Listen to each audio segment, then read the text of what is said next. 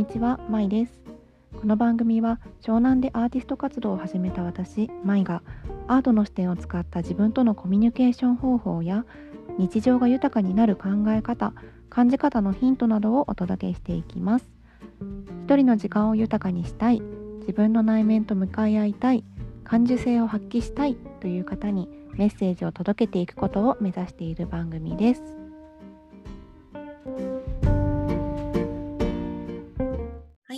さんこんにちは、まいです、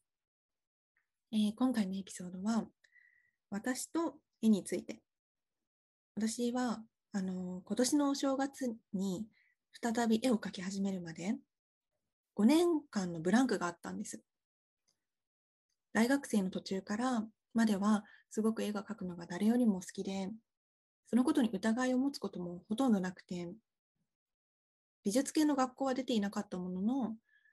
その自分と絵っていうのは強い結びつきがあったし、それは揺るがないものだったんですよね。誰かに評価されようとされなくても揺るがないものであったんです。ただそれがあの私がね書けなくなった理由をやっぱり遡るとどうしても幼少期の問題にぶち当たってこれはあの他のよなんかね他の悩みを抱えている場合でもそういったことがあると思うの。あのね私にとっては、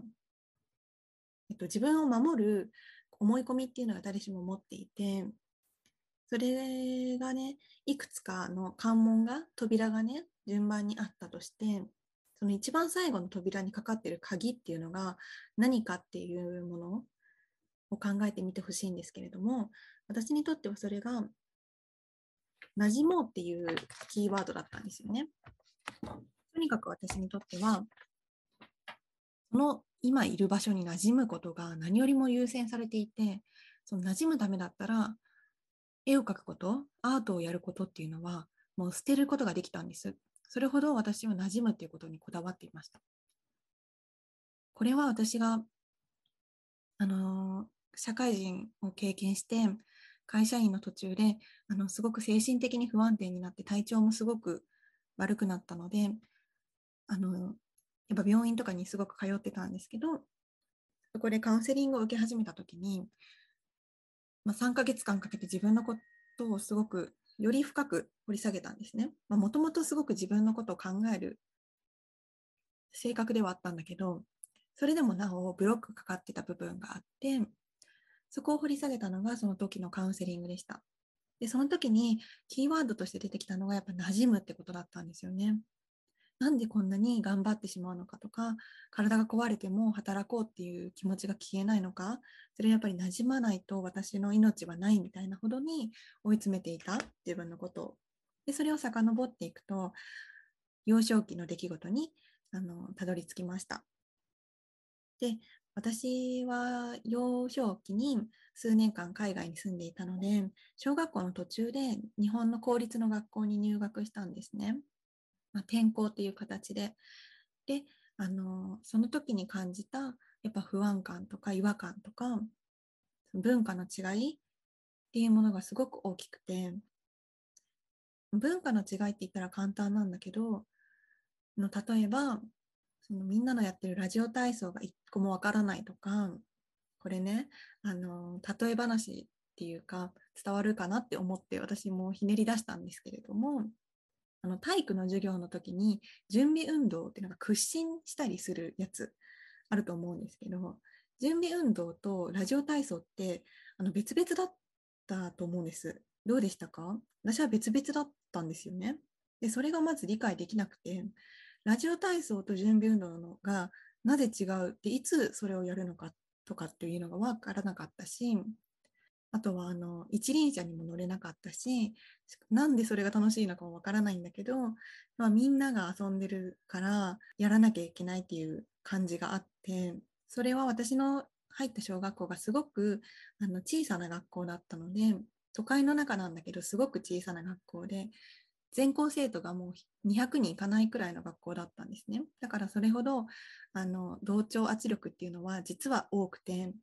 まあ、これは私が東京で育ってるっていうのを聞くとあまり想像はつかないポイントだと思うんですけどであと理解されないそんなことあるのって言われちゃうんですけどあの過疎地域じゃないんだからみたいな。でも実際そういうものもあるんですよね。で、私はまあ偶然としてそういった小さな学校に入ってしまう運命にありました。だからそこにやっぱり馴染めないということは、本当にコミュニティに馴染めないということが、この自分が生きていかれないって思うような部分がありまして、で、私自身がおそらくすごく小さな頃から繊細だったんですよね。光とか音とか人の気持ちに敏感だったんですよね。で、それ自身、それ自体は私がその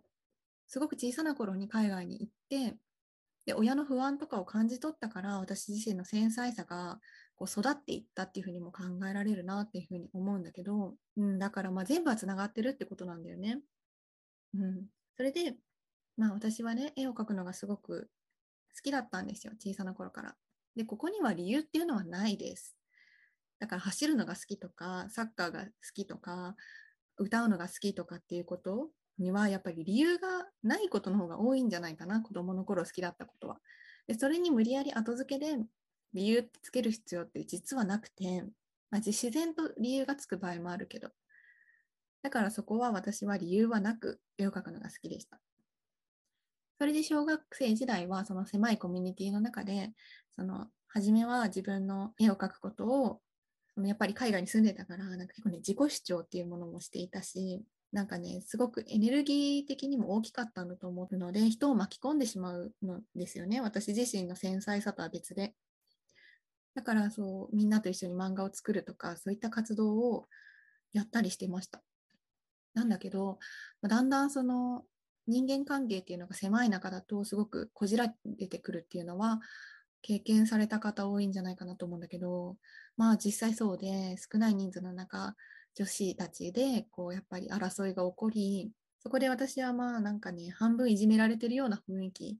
でしたねそれをすごく強がっていじめられてないっていうふうに思ってたんだけど、またお互い様っていうのも本当にあったと思うんだけどすごく仲間外れにはされてましたそれで中学校には入ったんだけど中学校に入ったらあの絵が好きっていう人ってやっぱり増えると思うんですね。いろんな学校から集まってきて。で、私が自分の中ですごく感じていたのが、私の好きな絵っていうものの、このジャンルっていうのがあまりなんか当時のこの中学校というコミュニティの中とか、美術が得意な人ってこういう感じだよねっていうのからは少しずれていたと思います。っていうのも、あの私が学校通ってて感じてたのは絵が得意な人ってあの大体図鑑を見たり図鑑のような絵を描ける人なんか鳥とか恐竜とか花とかがすごく模写が得意なタイプの人っていたと思うんです。であとは漫画の絵とかアニメのキャラクターがすごく上手な人いたと思います。だからそういった方たちが多くて私はどちらにも当てはまらなかったんですよね。私が何が好きだったかっていうと模様と色と形だったんですよ。であとは構図。当時構図っていう言葉は知らなかったんだけど、あの、パターンの配置のことですね。そういったものにすごい関心があって、だから模様を描くことが好きだったんですよね。うん。モチーフを並べていくつかの。だから、アニメとか漫画のキャラクターを描くのよりでもなく、リアル、リアリティな生き物とかを描くのでもなかったので、なんか私自身はどこに属すんだろうっていうふうに思ってました。で、これも常にやっぱり属すことに対するコンプレックスが常にあって、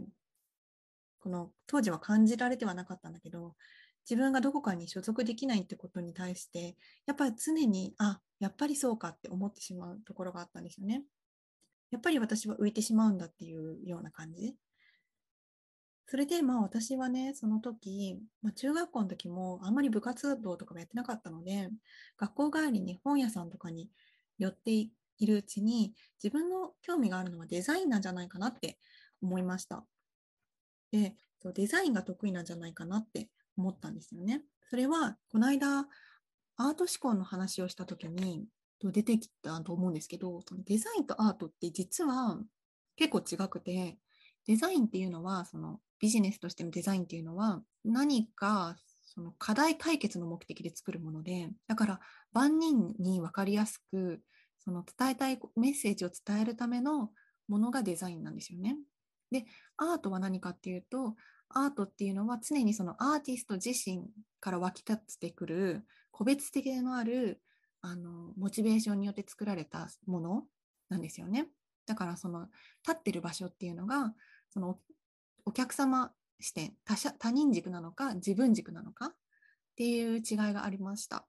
で私はこの今振り返るとすごく常に自分軸で作品を作っていたんだけれどもその作風っていうものをがそのあまり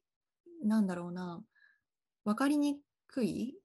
ものだったので自分はデザインに興味があるんじゃないかっていうふうに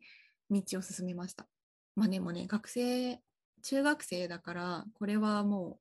う悩んだ末のそういうふうな道の開け方っていうのは無駄ではなかったなって思うんですけどね。で、ここから話が続いていくんだけど、デザインが好きだと思った私は、あの本屋さんとかでいろいろデザインのこと勉強し始めました。っていうのは、デザインっていうのは、あのどうしても文字が入ってくるんですよね。だから、その文字のフォントで、特に日本語は、あの漢字、ひらがな、カタカナ、あと英語も使うからすごくバリエーション豊かな文字のフォントのデザインとかその配置の仕方っていうのがいろいろあってすごくもうね、奥が深くて、とっても楽しいんですよね。で私は完全に独学だし、なんかお楽しみ程度なんだけど、そういったその文字の配列とかについて、まあ、まあね、研究してなぞったりして、あとはファッションにも興味が湧いてきた頃だったので、ファッション雑誌からここのフォントはこうだからとか、その配色のバランスとかについても切り抜いたりしていろんなデータを集めていました。面白いですよね。なんか自分でもなんかね面白いなって思います。その好奇心にの素直なところがなんか面白いなって思ったりするんだけどそれでね高校を選ぶ時に、えっと、すごく自由で美術の授業をたくさん取れるような高校に入学したんです。でそれはあの私自分の学歴学歴じゃない学力より少し下の学校を選んだので、絶対に入れるっていう確信がある学校に入ったんですね。それで高校生になった時前のエピソードでもお話ししたんだけどファッションとか写真に興味が湧いたので一人で原宿行ったり下北沢行ったりあとは美術館を巡ったりあの自分にできる範囲で当時あのいろいろ研究を進めてたりしたんです。であとは高校のクラスの T シャツを作ったり文化祭であのデデザインをねしたり看板を作ったりなんかすごい楽しみながらいろいろやってたんですよ。てかやらせてもらってたんですね。それで高校の途中にあの大学受験のことを考えると思うんですけど私は最初美術系の学校に進むことをあのふわっと憧れていてだから美大のそのキャンパスツアーだっけ？なんかそういうやついっぱい見に行ったりしました。でたくさん資料をもらったり説明を聞く中でやっぱり自分の中でデザインとかグラフィックに興味があるっていうふうに思い込んでいたので全くその日本画とか油絵とかの学科にはもう入る気も1ミリもなくてでグラフィック系の学科を見ていたんだけどその美術系の学校ってやっぱり予備校に通わなきゃいけなかったりあの一浪二浪は当たり前だったりやっぱり入ったとしてもすごく多額の費用がかかるっていうところですごくおじけづいてしまって私自身そこまで頑張れる気がしなかったんですよね。それはやっぱり自分に対してすごく価値が見いだせなかった常に。常にあの自分のいる居場所っていうのがなんだかちょっと不安だったっていうところがあってそれは小学校中学校ですごく強く思っていたのでいくら高校の12年間あの自由に自分らしく過ごせたとしても変わらない部分だったんです。だからやっぱり芸術系に進みたいっていうふうには親にお金を払ってくださいっていうふうには相談することができませんでした。もし相談したらいいよって言ってたかもしれないけど、その時はできなかったんですよね。それで私はその学力がね、自分より低い学校に入ったから、そんなに勉強しなくてもすごく勉強ある程度できるようなふうに見られるポジションにいられたしそれに選択授業がたくさん取れる学校だったので、まあ、なんか美術ばっかやってたり英語ばっかりやってたりしてあとはあの早く家に帰れる日とかも多かったのでだからあのすごく勉強に関するプレッシャーっていうのはあまりなくて進学に関するプレッシャーもない学校でした。あの専門学校とか行く子もすごく多かったしなんかどこか大学入れたらもうおめでとうっていうような学校だったんですよね。でそんな中で私は先生にあのおすすめされて文化について学ばないかっていうおすすめされたのでその関連で大学を絞っていきました。でここで文化っていうとまた私のコンプレックスの話に戻るんだけどその私自身がやっぱりその海外と日本の文化すごい短い期間だったとはいえすごくあの衝撃的だった部分があったんですよね。幼少期だったけれどもやっぱ強烈に残っている部分があってその日本の文化っていうのはに対してやっぱり違う目線を持っていたんじゃないかなって多少は思います。なんか違和感っていうか多文化として日本を見てた。だからその文化についてっていうふうに提案された時にあすごく興味あるなって思ったんですよね。で、え、海外に住んでたのに、私、英語は喋れなかったんですよね、日本で。英語塾にも行ってなかったから。で、だから、その、英語を学べる、英語が喋れるようになったら、私のその、コンプレックスも解消されるんじゃないかっていうすうす思ったところもあって、それで、あの、そういった学部がある大学を受けることにしました。で、この時、あの、じゃあ絵って何？どうなってんの？って思うと思うんだけど私自身がずっとその模様とか形とか色にこだわって自分なりに感じたものとか見てきた景色とかをこう織り込んだ絵みたいなものを描いていてこれすごく説明が難しいんですけどあと実物がもうなくて何てお伝えしたらいいのか伝わるのかが全然言葉が見当たらないのでなんだけどそういったなんかこうあとコラージュとかも組み合わせたようななんかそういった作風だったんですよ私。ただそれは本当に人に見せてなかったので評価とかは全く分かりません。ただそういったものが好きでコツコツ作っていてでそれがすごく自分にとって楽しいことだった。で私自身は本当にその人に対して自分の本音の深い部分とか強く悩んでることについては話せなかったんですよね。その10代。本当小学生の時からもう大人になるまで。表面的にはすごくあのひょうきんだったり明るい部分もあったしなんか悪いこともしたし怒られたこともたくさんあるしひねくれていてね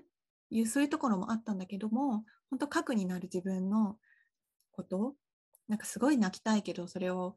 あの家族にの前で泣いたりすることもできないし友達にもなんか電話で聞いてよとかっていうことができる人もいなかったんですよね。だからそういった時間はその私は絵を描くことで自分の抱えてる問題とかストレスっていうものを表現することをしてきました。でそれがあったからこそやっぱりどこかであの心折れずに一応高校を卒業するところまで来れたんじゃないかなって自分について思います。そのすごく自由だったんでしょ？とか、の都会で楽しそうな学生生活だね？みたいな風にあに感じ取られても全然構わないんだけど、そのそれの中であの私も確かにその環境だから辛かった部分もあり同時にその環境だからその自分の意識をねファッションとか写真とか美術館とか自分で絵を描くってことに向けることができて生き延びれたんじゃないかなっていうふうに感じたりもします。それであの大学受験の時にそもそも私ってねすごい好奇心で勉強が好きなタイプだったんです。そういう人いますか？やっぱり英語とかで知らない単語が分かったりこういう熟語でこういう意味なのかって思うとなんか純粋に面白いって思っちゃったりしてあとはあの歴史とかもあなんかその時代にタイムスリップしたらどんななんだろうとかあとは現代文とかだとなんかその自分の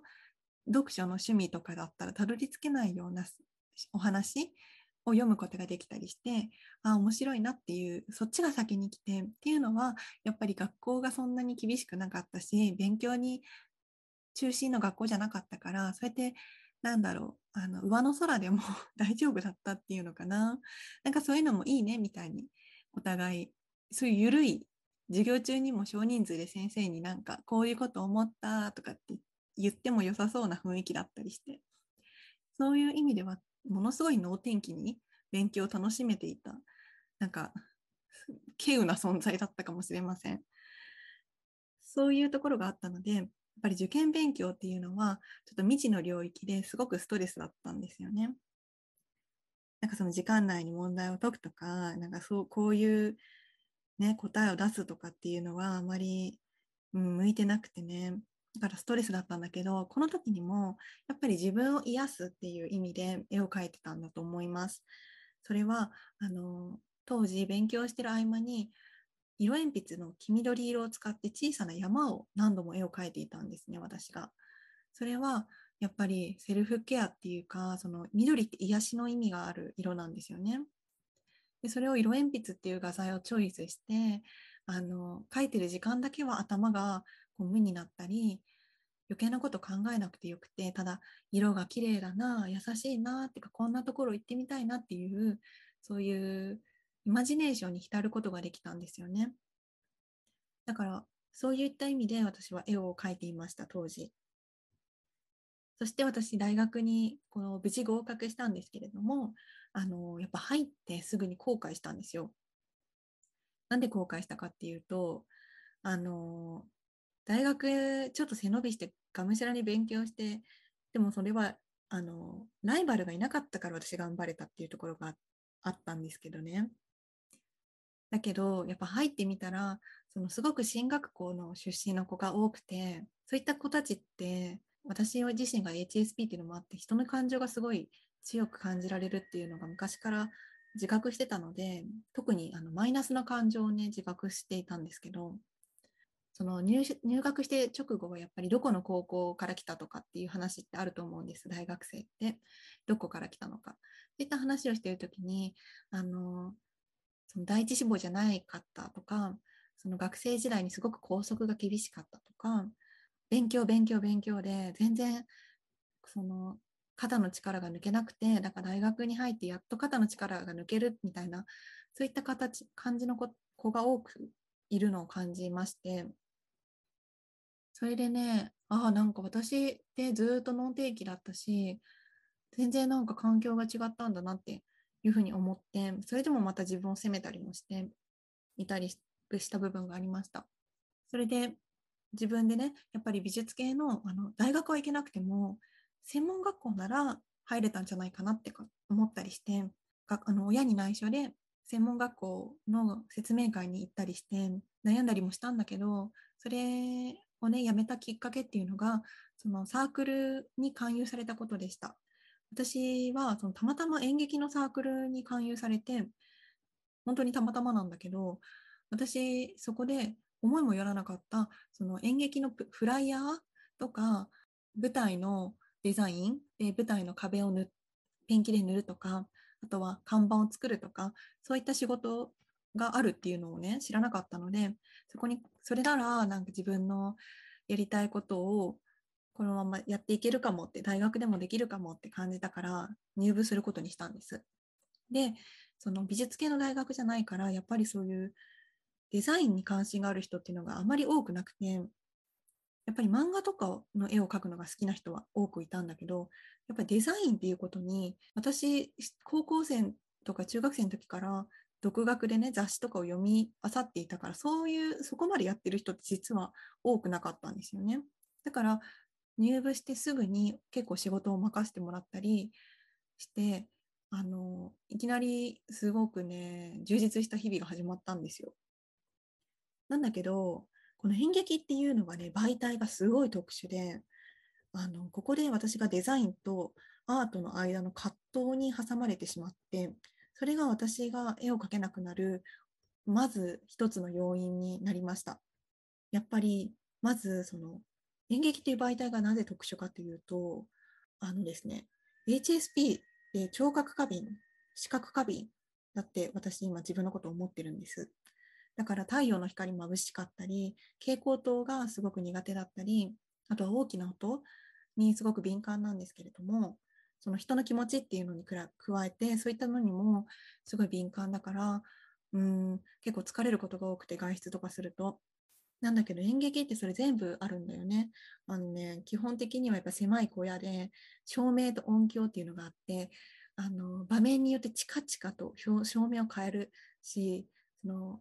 フラッシュのような照明を使ったり、大きな音とともに照明が切り替わるとか、赤、青とか、感情、その場面の感情を表現するのに、その照明を使ったり、大きな音を使ったりするし、常にその人々は人々っていうか、その役者さんたちって大きい声で喋る、喋るじゃないですか、演劇って。だから、あの、もう、毎日練習あるんだけど、毎日その発声練習から始まって、大声、大声、大声よね。そういうの浴びていたんだけど、それがものすごい肉体的に疲労を生んだんですよね。ただ当時は全くそれに自分が疲れるってことに気づいてなくて、ただ、なぜか授業が本当に大学の講義がね、本当にいけな、なんだろう、集中できなくて寝ちゃって、しんどくてしんどくて、それはやっぱり前日のその演劇部の練習の疲れっていうのが全く解消されないまま次の日に持し越してたから、もうそういう状態がね、悪循環が起きてたんだよね。でも自分としては、私はすごくエモーショナルなものっていうのに心惹かれるから、あの感情っていうのを爆発させているような作品とかも好きだし、自分も同調しちゃう。人の喜びとか人の悲しみに同調しちゃうところがあるから、あの、演劇の台本で、その3ヶ月に1回ぐらい新しい演目になるっていうのもすごい刺激的だし、あのそういったエンターテインメントに関われるっていうのはめちゃくちゃ楽しかったっちゃ楽しかったんだけど、まずその肉体的なストレスが大きかったっていうのが一つありました。で、だからね、その絵が描けないとかっていうのも、一つのそのうつ状態、抑うつ状態の一つ。だから自分の好きなものが楽しいと感じられないっていうようなジャンルに分かれると思うんですね。だからこれが人によっては、あの好きだった料理が作れないとか、好きだったスポーツができないとか、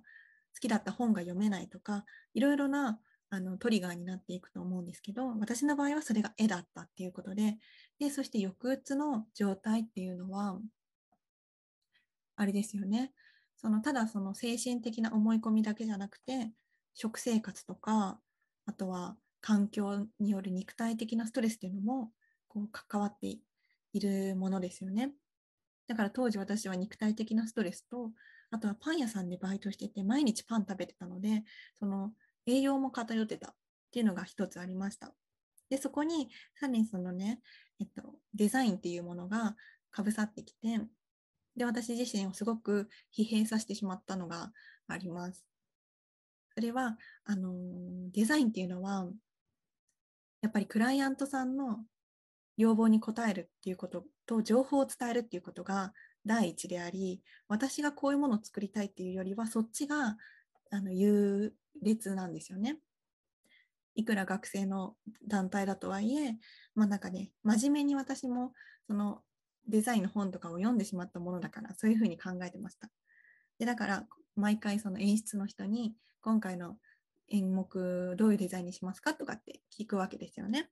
そうすると、あの暗い話だったらリするし、家族がテーマとか、あとはちょっとファンタジーだったり、あの難解なものだったり、いろいろ本当にあるわけですよね。だからその分、本当にバリエーション豊かなデザインにチャレンジできるんだけど、やっぱりその、そもそもが芸術系を目指してない人たちの集まりだから、やっぱデザインって言われても、なんかすごく主観的なものを言われたりすると、作ってもなんかそういうんじゃないとかって却下されることも多かったりしました。で、やっぱりそれって何度も何度もさ、クライアントに提出し続けて、でも納期っていうのがあるじゃない？これ会社でそういうデザイナーとかをやってる方の、まあもっと小さい版だから私のやってることは。だから納期があってそれまでに仕上げなきゃいけないってなるとあんまり訂正っていうのはしたくないわけで。その分全力を注ぐんだけどね。その相手がどういうことを希望してるか。でそこでやっぱり HSP 的なその感覚っていうのを生かしたりもしてたんだけれどもそこで、えっと、私が絵を描くのがもともと好きだったりデザインが好きっていうのを知っている人は舞ちゃんの感じたイメージを自由にデザインしていいよって言ってくれたりしたんです。私もその舞台のね練習とかを見てあの自分がどう感じるか？そういうことを全力で感じ取ってでそれを絵の具とかでこうバーって絵を描いたりしたんです。その感じってやっぱり私アーティスト型だからものすごい体力と気力を使い果たすような行為なんですよね。で自分だけのためじゃなくてましてや作品のためだからやっぱその力の入り具合も違ったしただそれとやっぱり納期の関係と私がそのスケジューリングしながら入稿とか受け取り支払いとか申し込みとかあの全部やっていたからなんかその間でやっぱり素人感覚だとそのアーティストの自分とデザイナーの自分っていうのの合間でものすごく葛藤があってに体が追いつかないし気持ちも追いつかないしスケジュールも追いつかない。そういった中でうんなんか私に対してすごく高圧的に接してこられた人とかもいたしなんか私の作った作品に対してそのわざとダメ出しをしてくるような人もいました。これはわかんない。なんかデザインで働いてる人とかもそういった経験あんのかなとか思ったりします。若い女の子のデザイナーにさ、わざとダメ出しして、なんか優越感感じる人とかいるのかな？なんかね、そういう感じの人にがいたんですよ。それでやっぱり私は、なんかバランスが崩れちゃって、まあ2年くらいやった後に、ものすごくなんかもう限界かなって思った時があったんですね。それはその演劇のサークル自体もたくさん活動していたし、でその学校にとどまらず、ちょっと外部の人とかとやったりもしたところにもあの呼ばれていて、それは私があのこれね、HSS 型 HSP と OL 生活っていう私のノートの記事にもいろいろ書いたんだけど、私のそのもともとある秘書気質サポーター気質。人の気持ちが分かりすぎるがゆえに、先に手を出しちゃうサポーター気質。それが買われて、なんか秘書兼デザイナーみたいな風にしてもらってました。で、それでももっと疲れちゃったんだよね。そしたらもう、あのー、私気づいてしまったんですよ。大学3年生ぐらいの時に、なんか私ってお金もらってないなって。これ仕事じゃなくてお金もらってないんだからこんなに頑張んなくていいじゃんって思ったのと、そのデザインって心なくても作れるじゃんって思ってしまったんです。これはちょっと言い過ぎなんだけど、でも正直、その、結局は学生のあの半分、その無料だし、ほとんど。半分、だから青春のお遊びみたいなところがあるから、そうだな、その演目のタイトルが分かって、日時とかが分かれば、あとはちょっとした雰囲気、まあだからダークな話なのか、なんかライトなポップな話なのかとか、が分かれば、もう私のそのエモーショナルな表現力っていうのは必要とされてないってことに気づいたというか、そういうふうに考えるようになってしまった時があって、あ、もうこんな一生懸命私が感受性をね、最大限使って絵を描いたって、見る人には何の変わりもないんだって、その何も考えずにただみんなに伝わればいいっていうふうに知識だけで作ったデザインと私が全身込めて描いた絵が載ってるデザインって大した変化はない大した変わりはないしどちらもギャラなんてないんだから頑張った方が損じゃんっていうふうに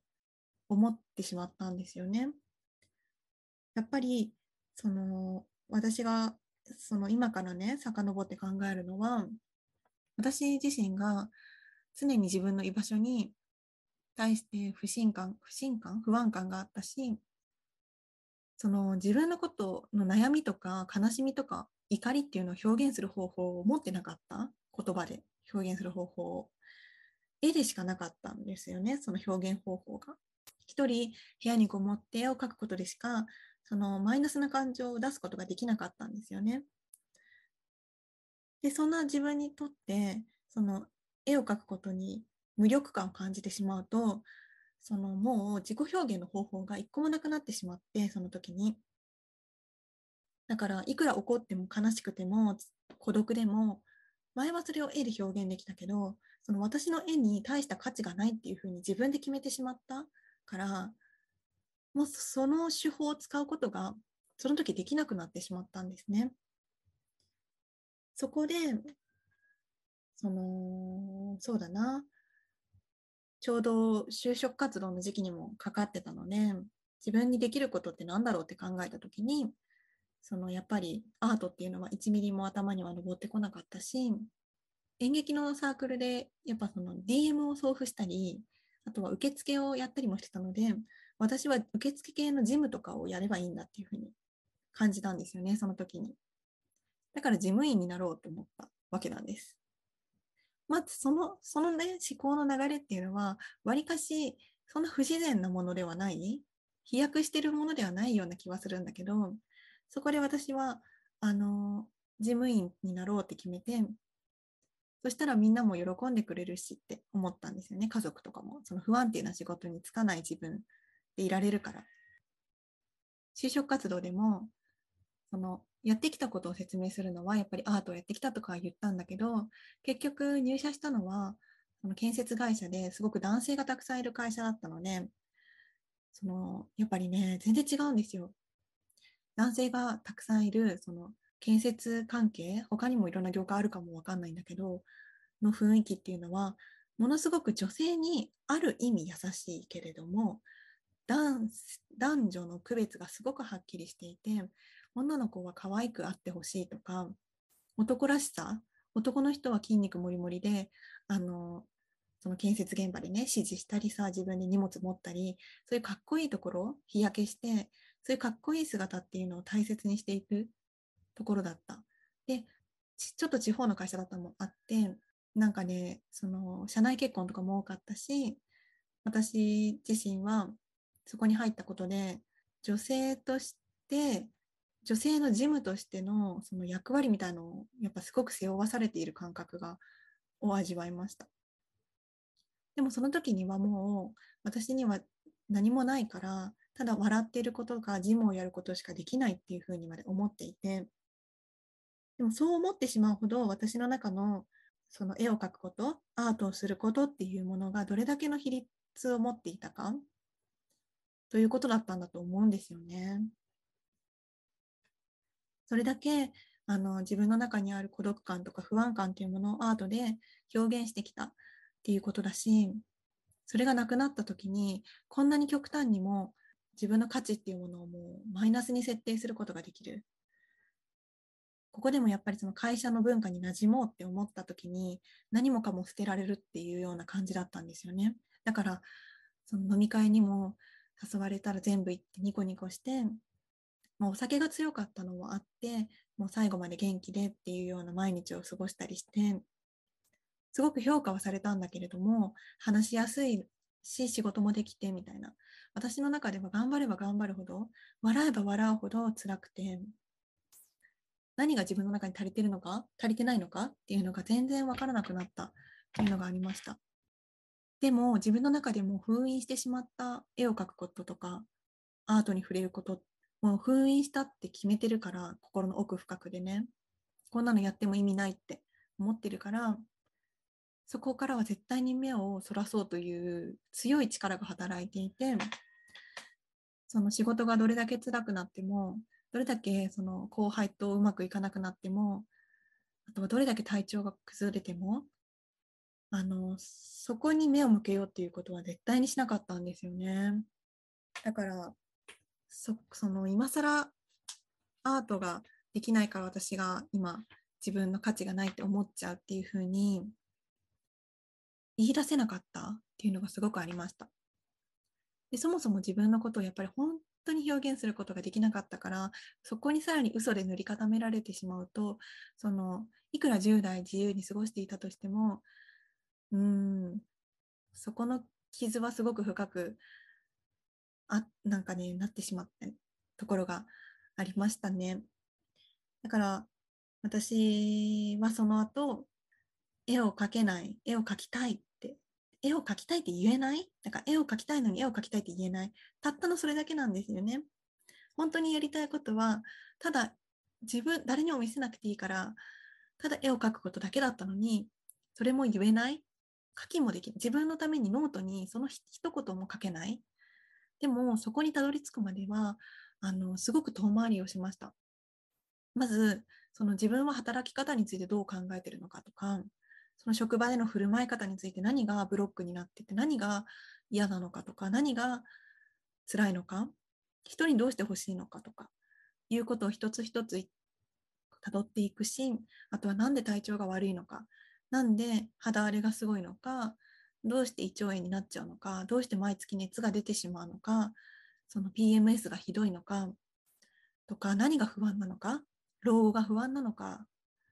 そう何が不安なのかっていうところとかもすごく遠回りして病院も何箇所も行ったしそういうことを繰り返した先にやっとまず私はその週6で働きたくない、まあ、そもそもそこなんだけど週6で働きたくない。せめて週5か週4とかそういうところから希望を言えるようになるまでもう1年半くらいかかったしそこからそもそも働きたくないって頑張りたくないこれ以上ってあの時あのこんなに仕事振られてつらかったとか先輩が辞めてきつかったとかそういったことも言えなかった全部飲み込んでたからそういったことを自分のために言葉にするまでも時間かかりました。で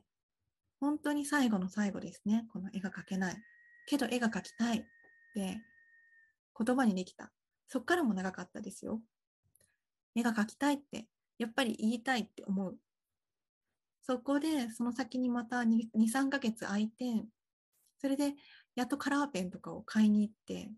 それでそこからさらに2、3ヶ月空いて、やっとなんか書いてみようかなって思えた。それが去年の10月ぐらい。そこから手を動かしてみたりして、なんか、あ、こういう感じだったかなとか思い出したり、感覚を戻したりして。それで今年の年明けに、あの、これノートにも書いたんだけど、なんかね、急にすごく絵が描きたくなって、で自分でも予想もできない、あの、すごくカラーペンでね、線を引くような絵を描いてたんだけど、そういうのが描きよ描けるようになったら、爆発的にたくさん描けるようになりました。そして、あの、今年の7月に絵の具で描きたいって、やっと絵の具を買いに行くことができたんです。で、絵の具を買いに行って、そのかん私その時無職だし、貯金で生活してるけど、そのキャンバスにね、ネットで買って、そこに絵の具で絵を描き始めました。そして、それをさらに SNS にアップして、私はアーティストですっていうふうに名乗るまで、そこからさらに3ヶ月くらいかかったし、そう、そういった流れが、その私の、そのね、絵と私のその長いジャーニーの中にありました。だから常にあの、キーポイントとなるのは、絵はいつも私にとってはヒーリングであったっていうこと。なんかすごいものを作りたいとか、そういうことじゃなくて、とか、なんかそのアート業界になんかこう一石投じたいとか、そういうことではなくて、常にヒーリングだったんですよね。受験生の時に描いてた優しい色の山の絵とかもそうだし、その後に絵が描きたいと思った時にペンを動かすことはすごくヒーリングだったっていうことが確かなことだなっていうことは本当に言えます。その私の場合はこの絵が描きたいけど絵が描けないっていうところがすごく最後のラスボス的なところにあったんですけれどもそのこれって他者から見たら全然大したことに感じられない人もいるんですよね全然。なんかそのそんなに絶望的なことには思え思えないと思うんですけどでももしそれが他者から見て絶望的に思えないから私にとっては絶望的ではないっていうふうにするのは絶対に違くて私の絵だったけど人によってはやっぱり人間関係とか他にやりたかったこととかあったりなんか別のねその自分の深いところにある核の悩みでそれが本音っていうものがあるとあるかもしれないです。ただいきなりそこにダイブしてそいつだけをもうなんか一月にこうしてこうまた戻ってくるみたいなことっていうのはやっぱり経験上難しいなっていうのは思うしそうするべきではないような気がします。私は専門家ではないから心理的なあの確かなことは言えないけどもその体験者の一人としてはその自分が今悩んでるのっていろんなものが複合的に絡み合ったものだと思うんです。ちょっと抑うつ的なものがあったりするのも。だからその今取り組める一番取り外しやすいものから一個一個外していく。なんか私だったら足が痛くなったんですよね。足が痛いからヒールを履くのをやめる。で、その受付に座ってるその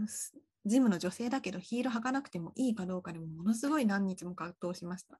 もうそんなことって思うかもしれないけど、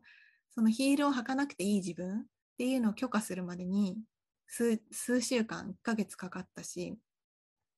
でもやってみたら別に何の問題もなくて、むしろなんでヒール履いてたのか、誰が見てたんだろう、それって。誰にとってヒール履いてたんだろうっていうふうにも思いました。なんかそういったことを本当に順番に取り外していくと食生活を変えてみるとかお金の使い方を変えてみる住む場所を変えてみるとかあの自分のその見るテレビ番組を変えるとか聴く音楽を変えるとか髪型を変える染める髪を染めるとかそういう小さなことからやあの自分の心地いいものをを許可していくことで自分の中にある核の本当はこうしたかった本当はこれが辛かったっていう心の叫びに到達できるんじゃないかなって思います。はい。ちょっとね、長くなってしまったし、私自身の中でも核になるテーマだったので、なんかちょっと分かりにくかったよとか、ここもうちょっと教えてとかっていうところとかあれば、ぜひあのメッセージくださると嬉しいです。で、あと感想とかもあの送ってくださる方は本当に嬉しいです。で、できるだけお返事したいなって思ってるんですけど、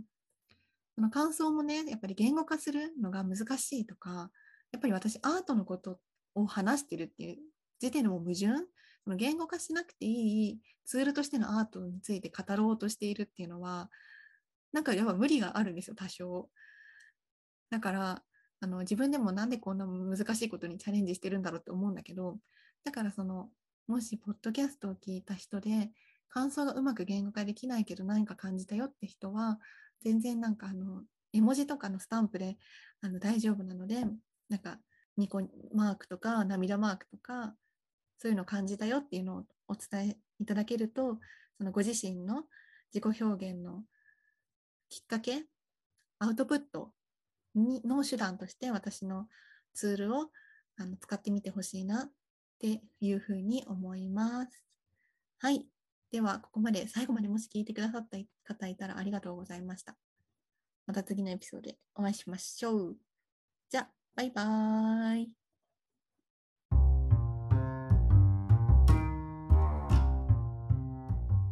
本日のエピソードはいかがだったでしょうか？最後までお聞きいただきありがとうございます。番組への感想は Apple Podcast、Twitter の DM やコメントでお送りください。Spotify でお聞きの方は SNS でのシェアもできますので、もしよかったらお願いします。Twitter の ID は、アットマーク、 MY アンダーバー、LITTLE アンダーバー、EXP、My Little EXP になります。ブログはノートというアプリでやっています。こちらは英語の小文字で、My スラッシュ artful journey で検索してみてください。私の描いている絵もノートから見ていただけます。ではまた次回のエピソードでお会いしましょう。バイバイ。